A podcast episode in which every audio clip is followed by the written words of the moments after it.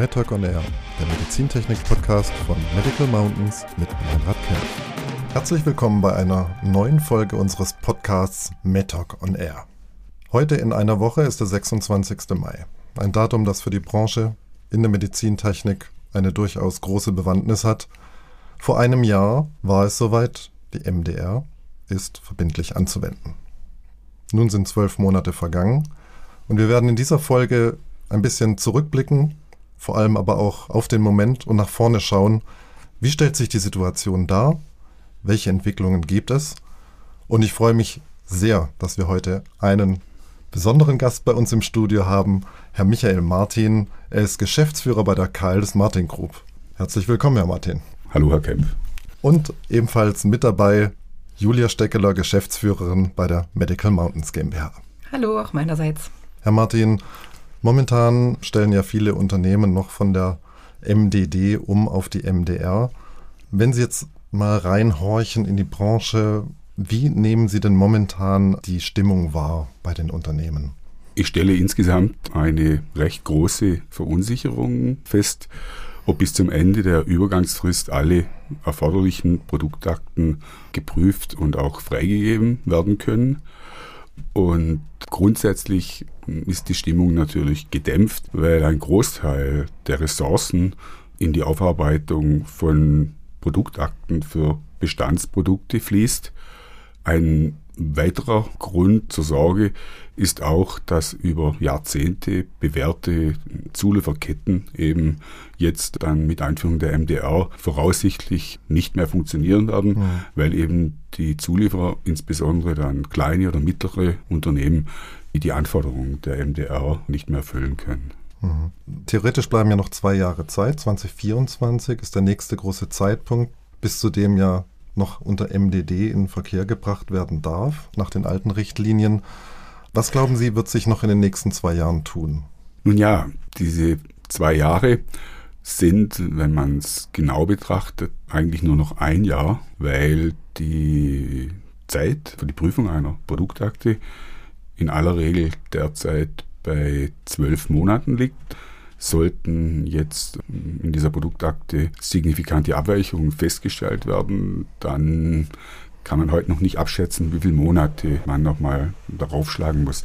Hm. Eigentlich müssten bis zum Jahresende alle Produktakten, die ganze technische Dokumentation eingereicht sein, um mit einer gewissen Sicherheit dann bis zum 26. Mai auch äh, tatsächlich die Freigabe zu, mhm. zu bekommen. In den Unternehmen muss ich noch viel tun, weil wir haben jetzt seit ungefähr einem halben Jahr die ersten Produktakten zurückbekommen, die doch zum Teil hm, Abweichungen enthalten. Und ja, da sind wir jetzt beschäftigt, auch diese Abweichungen aufzuarbeiten bzw. einzuarbeiten. Mhm. Wohlgemerkt, wir sprechen ja hier nur von Bestandsprodukten. Ne? Also die Bestandsprodukte sind das größere Problem, weil natürlich bei Neuentwicklungen, die seit ja, 2017, 2018 begonnen wurden, natürlich schon ein ganz anderer Schwerpunkt auf die Verifizierung, Validierung und Dokumentation gelegt wurde, mhm. weil zumindest mal ein Teil der Anforderungen bekannt war mhm. und man dies schon mit einarbeiten konnte. Ja. Wenn ich an der Stelle vielleicht gerade ergänzen darf, wenn wir über Bestandsprodukte sprechen, vielleicht können wir auch einfach mal ein paar Zahlen sprechen lassen. Also es gibt ungefähr 450.000 Bestandsprodukte, Medizinprodukte am Markt und wir haben Daten, dass 25.000 solche Zertifikate für Produktakten ausgestellt werden müssen. Aktuell sind gerade einmal 10 Prozent dieser Zertifikate ausgestellt worden, schon nach MDR. Das heißt, 90 Prozent stehen noch aus. Und wenn Sie jetzt sagen, Herr Martin, Sie brauchen im Schnitt zwölf Monate für die Prüfung der Produktakte, sind Sie noch optimistisch und positiv dabei, weil uns liegen auch inzwischen schon Daten vor, dass es bis zu 18 Monate geht.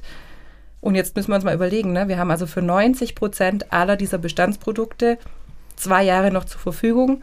Im Schnitt dauert aber die Prüfung von 12 bis 18 Monate. Das heißt, es ist eigentlich eine einfache mathematische Rechnung, dass es nicht alle Bestandsprodukte rechtzeitig vor dem Ende dieser Übergangsfrist 2024 in die MDR schaffen können. Frau Schickler, da muss ich Ihnen zustimmen. Also die Befürchtung haben wir als Unternehmen auch. Wir haben auch jetzt seit letzter Woche einen zweiten Notified Body. Also wir sind jetzt bei zwei Notified Bodies, um eben gegebenenfalls dann Produktakten auch noch auf verschiedene Notified Bodies verteilen zu können und damit eben bis zum Stichtag alle Produktakten, alle relevanten Produktakten geprüft zu haben. Sie haben es ja gerade angesprochen, wir reden A über Bestandsprodukte und wir reden B über die relevanten Produktakten. Es gibt ja aber noch den Punkt C. Ich nenne es jetzt einfach mal Nischenprodukte. Produkte, die innerhalb eines Unternehmens keine große Rolle spielen, die nur sehr selten in Kliniken vielleicht auch angewendet werden. Haben Sie die Befürchtung, dass äh, gerade solche Nischenprodukte durch die MDR auch ein Stück weit vom Markt verschwinden werden?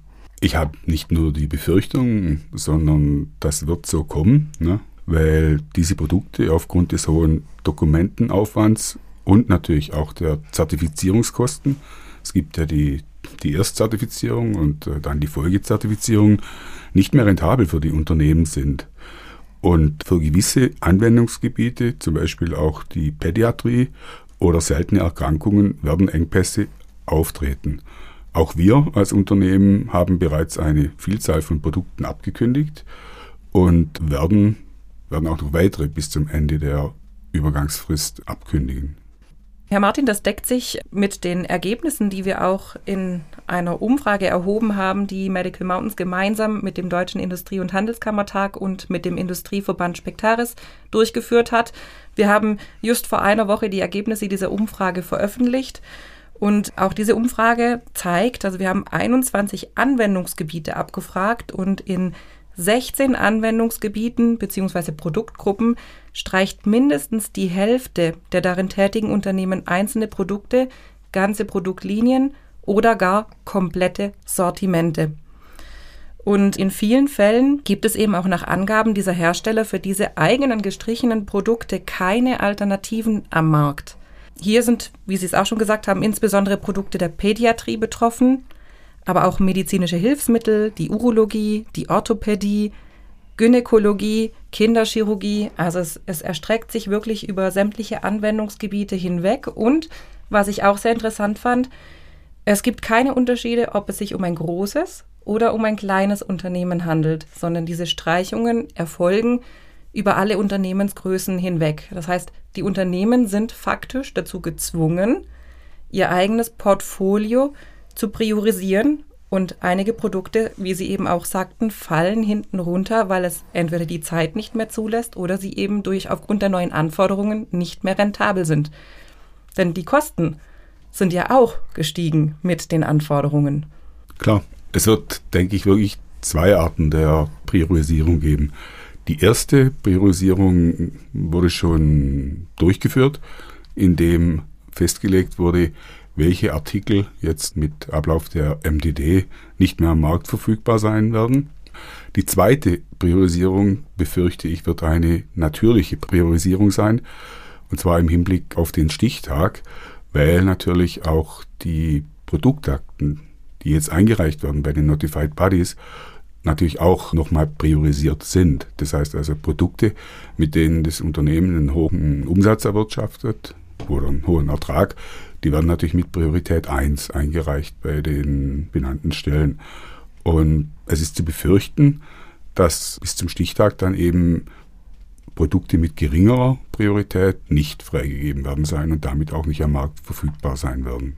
Also ich höre da so schon noch ein bisschen diesen, also sehr viel Bedauern raus.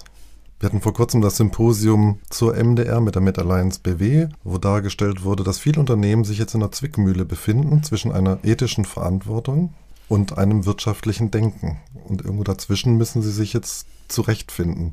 Das macht ihre Situation jetzt ja, weiß Gott, nicht leicht. Bestimmt. Dazu kommt noch, dass äh, viele dieser Nischenprodukte natürlich auch mit Herzblut, mit langjährigen klinischen Partnern entwickelt wurden und auf ärztlicher Seite natürlich das Verständnis jetzt für wirtschaftliche Betrachtungen eher fehlt. Wir gehen auch nicht rein nach wirtschaftlichen Kriterien vor. Es gibt natürlich einige Produkte, wo wir genau wissen, dass es sie wirklich nur in unserem Unternehmen gibt, die eine Relevanz haben und die werden wir auch im Programm behalten. Ein anderes Problem, das ich auch auf uns zukommen sehe, ist, da eben viele Hersteller jetzt priorisieren, kann es sein, dass Produkte, die bislang von mehreren Herstellern am Markt angeboten wurden, auch komplett verschwinden, weil sie eben bei allen Unternehmen nur eine untergeordnete wirtschaftliche Bedeutung gespielt haben. Wir beobachten diese Lage auch und sehen das als besonders dramatisch. Vor allem Dingen, es gibt ja jetzt schon Anwender, die schon gemerkt haben, dass ihnen Produkte fehlen, denn auch jetzt wird ja schon abgekündigt aufgrund von Entscheidungen, die die Unternehmen jetzt schon treffen müssen, eben aufgrund dieser Priorisierung. Das ist ja aber erst der Anfang. Also wenn jetzt Anwender schon kommen und sagen, uns fehlen diese und diese und diese Produkte, kann man das nicht abtun als Einzelfälle und sagen, okay, das passiert ja nur in dem Bereich der Kinderchirurgie, nur in Anführungszeichen, denn das ist an sich schon dramatisch. Aber es wird ja noch viel schlimmer werden in 2024, wenn eben noch sehr viele weitere Produkte in Europa fehlen, sei es durch die Abkündigungen oder sei es durch die Verzögerung, auch wieder an den Markt zu kommen, weil eben diese Prüfmechanismen und die Prüfprozesse zu lange dauern und auch nicht rechtzeitig fertiggestellt sein werden. Woran liegt das denn auch? Also merken Sie auch, es wird immer viel über diesen Kapazitätsengpass bei den benannten Stellen gesprochen. Merken Sie das persönlich auch? Ja, das haben wir auch festgestellt. Wie bereits gesagt, dauert eben bei uns jetzt die Prüfung bzw. die Rückmeldung nach Einreichung einer Produktakte bis zu zwölf Monaten und es gibt auch keine Möglichkeit im laufenden Verfahren Informationen zu bekommen, sondern man muss warten, bis man dann eben den Prüfbericht bekommt und allein aufgrund der langen Bearbeitungszeiten denke ich, kann man schon auf einen wirklichen Kapazitätsmangel, einen Ressourcenmangel bei den Notified Bodies zurückschließen. Ich meine, auch da sprechen die Zahlen für sich. Wir haben gerade mal EU-weit 28 Notified Bodies benannte Stellen, die nach MDR zertifizieren dürfen. Das ist weniger als die Hälfte der vormals unter dem alten Recht unter der MDD befähigten benannten Stellen. Und wenn man dann wiederum diese 90 Prozent, was ich vorher sagte, an Bestandsprodukten alleine betrachtet, ne, die überführt werden müssen in zwei Jahren, ist das klar, dass das System an sich einfach nicht bereit ist. Die Kapazitäten reichen nicht aus, um die MDR umsetzbar machen zu können. Hm. Mein Eindruck ist, dass die Notified Bodies selbst unter großem Druck stehen und dass es auch bei den Notified Bodies nochmal viele offene Fragen gibt, wie jetzt eine Produktakte bzw. eine technische Dokumentation zu bewerten ist, weil die ZLG die Anforderungen an die Notified Bodies in den letzten Jahren auch ähm, deutlich erhöht hat und die, die Änderung der Anforderungen auch ein fortlaufender Prozess ist. Ne? Ich denke, dadurch wird die Situation doch nochmal verschärft. Absolut. Wir haben jetzt davon gesprochen, dass bestimmte Produkte künftig nicht mehr auf dem Markt sein werden. Der Blick nach vorn stellt ja auch die Frage, welche Produkte werden denn künftig neu auf den Markt kommen? Alles, was wir mitbekommen, ist MDR. Gerade diese momentane Phase bremst das Innovationsgeschehen in den Unternehmen doch deutlich aus. Wenn Sie jetzt den Blick weiten auf den Standort Deutschland, auf den Medizintechnik-Standort Deutschland, wie ist Ihr Empfinden, wenn Sie Made in Germany künftig betrachten? Die Auswirkungen jetzt auf die Innovationskraft der deutschen Medizintechnik, Made in Germany, spürt man schon jetzt, weil wir haben jetzt schon einen, einen Innovationsstau. Das heißt also, wir haben Produkte, die wir in den letzten Jahren entwickelt haben, wo wir auf die Freigabe der Produktakte und technischen Dokumentation warten. Das heißt also, wir haben hier einen Stau, der sich auflösen wird. Aber grundsätzlich wird es weniger Innovationen Made in Germany geben, weil wir, wie vermutlich die meisten Unternehmen, in den vergangenen fünf Jahren einen Großteil der Entwicklungsressourcen, bei uns waren das ungefähr 70 Prozent, für die Aktenaufarbeitung benötigt haben.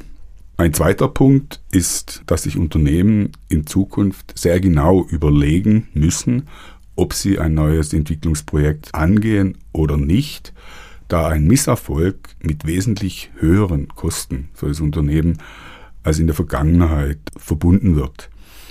Zusammengefasst denke ich, es wird weniger Innovationen geben. Die deutsche Medizintechnik wird im globalen Wettbewerb zurückfallen und damit auch langsamer wachsen. Mhm. Ich muss ja dazu sagen, klar, wir sagen jetzt Made in Germany, weil Deutschland eben innerhalb von Europa diese führende Rolle in der Medizintechnik einnimmt. In anderen Ländern wird ja auch innoviert, so ist es nicht. Ich denke, Europa als Ganzes büßt dadurch eine Stellung im Weltmarkt ein, was letztendlich ja auch auf den Patienten in Europa zurückfällt. Ihm stehen ja dann womöglich nicht mehr alle innovativen Medizinprodukte zur Verfügung, wenn nicht aus der Idee tatsächlich ein Produkt werden kann. Ja, das kann man so sehen. Was jetzt die Anforderungen in Europa angeht, das ist jetzt meine subjektive Meinung, bin ich jetzt nicht so sicher, ob die Anforderungen der MDR in allen Mitgliedstaaten auf so einem hohen Level umgesetzt werden, wie wir das hier bei uns in Deutschland tun. Und wenn man jetzt international betrachtet, dann haben wir eben schon jetzt einen Wettbewerbsnachteil im Bereich Innovation, zum Beispiel mit Blick auf die USA oder auch mit Blick auf Asien. Und grundsätzlich wird es sicher auch zu einer Standardisierung führen, was jetzt die Möglichkeiten der Operation angeht, weil eben unter dem Strich auch wirklich weniger Geräte, Instrumente, Apparate verfügbar sein werden. Mhm. Julia, hat da die Umfrage auch Zahlen geliefert zu diesem Thema? Ja, unsere Umfrage hat sogar sehr besorgniserregende Ergebnisse in Bezug auf die Innovation ergeben. 83 Prozent der antwortenden Unternehmen bei unserer Umfrage haben angegeben, dass sie noch keine Zertifizierung innovativer Neuprodukte nach MDR vorgenommen haben. Zudem liegen bei fast jedem zweiten Betrieb Innovationsprojekte aufgrund der MDR auf Eis. Und ich führe das zurück auf das, was Sie gesagt haben, Herr Martin. Die Ingenieure sind damit beschäftigt, ein Re-Engineering von Bestandsprodukten zu machen und können sich nicht mehr auf Innovation konzentrieren. Und wenn dann Innovationen entwickelt werden, dann rechnen aufgrund der MDR auch wiederum über die Hälfte der teilnehmenden Unternehmen an unserer Umfrage mit einer Verzögerung bei der Markteinführung in Europa und teilweise ja von mehr als zwölf Monaten.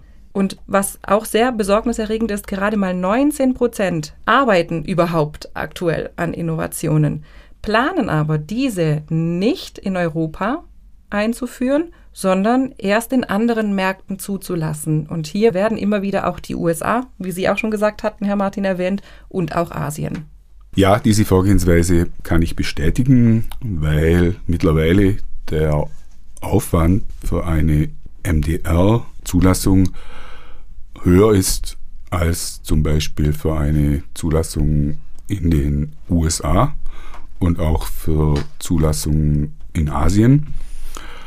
Die Vorgehensweise wird die sein, dass, wenn die Dokumente erstellt sind, gegebenenfalls die Prioritäten der Zulassungen, die in der Vergangenheit äh, auf Europa lagen, in andere Märkte verschoben werden. Das heißt, wir sehen hier Auswirkungen für die Unternehmen und daraus resultierend auch für die Patienten in Europa. Was müsste denn Ihrer Meinung nach am regularischen Umfeld geändert werden, damit es Ihnen als Unternehmen wieder leichter gemacht wird, a.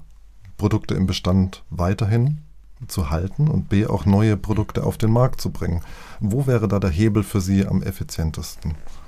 Das größte Problem hm, sind die Bestandsprodukte, die sich über teilweise Jahrzehnte im Markt bewährt haben. Und für die eben aus der Zeit, in denen sie entwickelt und auch zugelassen wurden, die Dokumente bei weitem nicht den Anforderungen der MDR entsprechen und die jetzt nachgearbeitet werden müssen.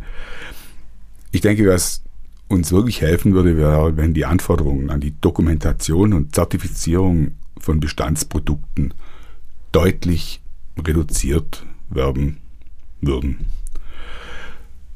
Dann wünschen wir uns klare Guidelines, wie die Anforderungen der MDR praxisgerecht umgesetzt werden können. Wir brauchen mehr Ressourcen bei den Notified Bodies, damit alle Produktakten bis zum Stichtag 25. Mai 2024 auch geprüft werden können.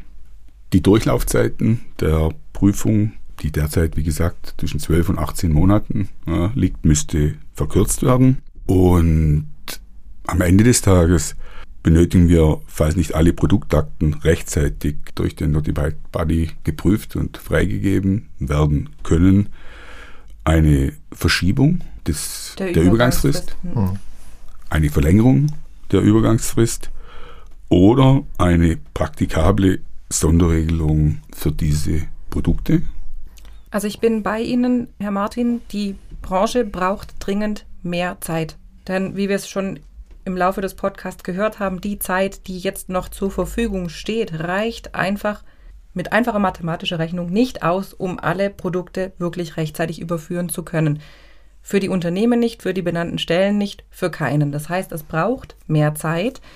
Ich würde es auch nicht nur Verlängerung der Übergangsfrist nennen. Ähm, man kann die Übergangsfrist vielleicht sogar bestehen lassen. Was wichtig ist, ist, dass die Zertifikate der Bestandsprodukte nicht auslaufen, sondern weitergeführt werden. Das heißt, es geht eigentlich um eine Verlängerung der Zertifikate der Bestandsprodukte, wie sie eben aktuell ausgestellt sind. Ne, dass diese unbürokratisch verlängert werden, am Markt bleiben können und somit das ganze System entzerrt werden kann, die benannten Stellen ausreichend Zeit zur Verfügung haben, die alle zu prüfen und dieser Druck, diese Deadline dann nicht mehr auf den Unternehmen und auf den benannten Stellen lastet, sondern dann geht man Schritt für Schritt vorwärts und prüft eben Schritt für Schritt, hat aber diese Produkte weiterhin am Markt. Also da die Zertifikate unbürokratisch zu verlängern, wäre aus unserer Sicht die beste Möglichkeit, diese Zeit zu gewinnen.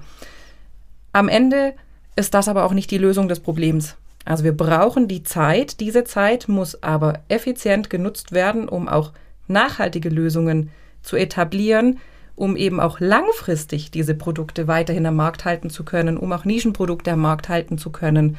Und da sehe ich es auch wie Sie, Herr Martin, es braucht Lösungen für Bestandsprodukte. Ein wesentlicher Beitrag könnte sein, dass die Anforderungen zum Beispiel an die Sammlung von klinischen Daten für Bestandsprodukte deutlich angepasst werden, dass diese Anforderungen, ja, dass, dass Bestandsprodukte zum Beispiel auch prinzipiell von klinischen Studien befreit werden. Denn sie sind ja schon jahrelang bewährt am Markt, ne? Und dass eben hier eher dann auch Marktdaten, wie sie vorhanden sind, wie sie auch in der Vergangenheit akzeptiert wurden, auch weiterhin akzeptiert werden. Also das sind Vorstellungen, die wir uns wünschen. Genauso auch der Äquivalenzvergleich, dass man seine Produkte wieder vergleichen kann mit anderen Produkten, dass der auch wieder praktisch und praxistauglich auch wieder möglich gemacht wird. Das wären ja alles Maßnahmen, die eigentlich relativ zügig erfolgen könnten, die jetzt keinen allzu großen Überbau benötigen. Ja, aber es sind politische Entscheidungen. Es sind politische Entscheidungen, die auf EU-Ebene getroffen werden müssen, und zwar noch dieses Jahr. Es braucht schnelle Entscheidungen. Die Unternehmen brauchen Planungssicherheit. Es nützt keinem, Herr Martin, sagen Sie es mir, wenn Ihnen äh, im April 2024 eine Entscheidung präsentiert wird, hilft die Ihnen noch weiter bis Mai 2024? Wahrscheinlich nein. Das heißt, wir brauchen, oder antworten Sie mir, aber wir brauchen dieses Jahr Lösungen. Wir brauchen dieses Jahr die, die Verlängerung dieser Zertifikate, um diese Planungssicherheit zu bekommen auf allen Seiten. Und wir brauchen dieses Jahr Ansätze und Gespräche unter Einbeziehung aller Stakeholder, Politik, Unternehmen, benannte Stellen. Alle müssen zusammenarbeiten, um wirklich pragmatische Lösungen zu entwickeln, die eben auch nachhaltig die Umsetzung der MDR sicherstellen.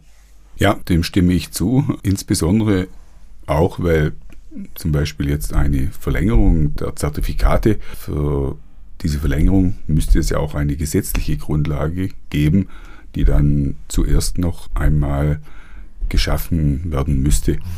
Es wäre sicherlich zu begrüßen, wenn sich innerhalb der nächsten Monate Lösungen abzeichnen würden, wie die Situation entschärft werden kann. Mhm.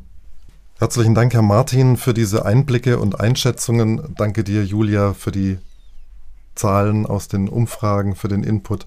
Ich denke, was ganz klar wird, die Unternehmen selbst die möchten weitermachen. Die möchten ihre Produkte am Markt halten, die möchten mit Innovationen in die Zukunft gehen. Es hakt einfach an den Rahmenbedingungen. Und wie immer, zum Ende einer Podcast-Folge haben wir unsere drei Fragen zum Steckbrief für unsere Gäste. Vergangenheit oder Zukunft? Gut. Zukunft braucht Vergangenheit, aber der Schwerpunkt liegt eindeutig auf der Zukunft. Könnte ich besser nicht sagen. Sommer oder Winter? Sommer. Eindeutig. Sommer. Und die dritte Frage, Samstag oder Sonntag? Oh, Samstag. Da kann man am nächsten Tag nochmal ausschlafen. Auch eindeutig Samstag. da hat man noch viel mehr Pläne fürs Wochenende. Prima. Nochmal herzlichen Dank für das Gespräch jetzt und wie wichtig der Standort Deutschland im Bereich Medizintechnik ist, das habt ihr nicht nur heute erfahren, sondern ihr werdet auch das in der nächsten Folge wieder miterleben bei unserem nächsten Gesprächspartner bzw. bei unserer nächsten Gesprächspartnerin. Bleibt uns wohlgesonnen. Bis zum nächsten Mal bei unserem Podcast MedTalk on Air. Das war MedTalk on Air, der Medizintechnik-Podcast von Medical Mountains mit Meinrad Kempf. Abonniert unseren Podcast überall dort, wo es Podcasts gibt.